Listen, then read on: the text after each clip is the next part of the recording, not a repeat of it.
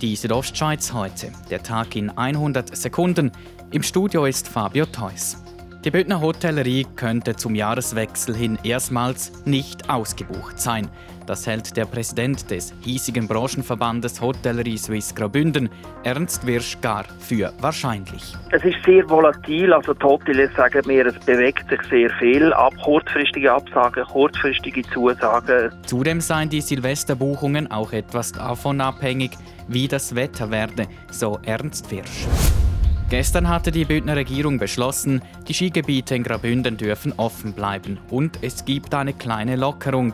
Bergrestaurants, die Speisen und Getränke als Takeaway anbieten, dürfen seit heute in Außenbereichen wieder Sitzplätze anbieten.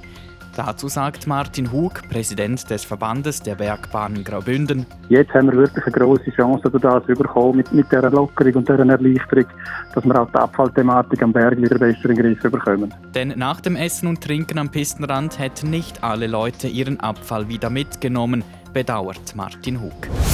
Für Christian Ratzgeb endet heute sein Jahr als Präsident der Bündner Regierung. Ich habe auf eine sehr gute Kollegialität in der Regierung zurückgreifen. Ich habe auf eine gut aufgestellte Verwaltung zurückgreifen.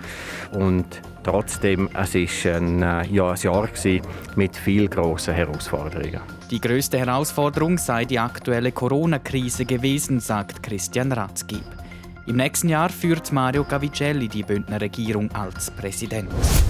Heute ist ihr letzter Tag als Bundespräsidentin und heute schaut Simonetta Sommaruga zurück auf ein spezielles Jahr. Ich habe in dem Land, in unserem Land, so viele Menschen erlebt, die zusammenstehen und füreinander da sind. Viel Kraft, gute Gesundheit allen von Herzen fürs 2021. Die Südostschweiz heute, der Tag in 100 Sekunden, auch als Podcast erhältlich.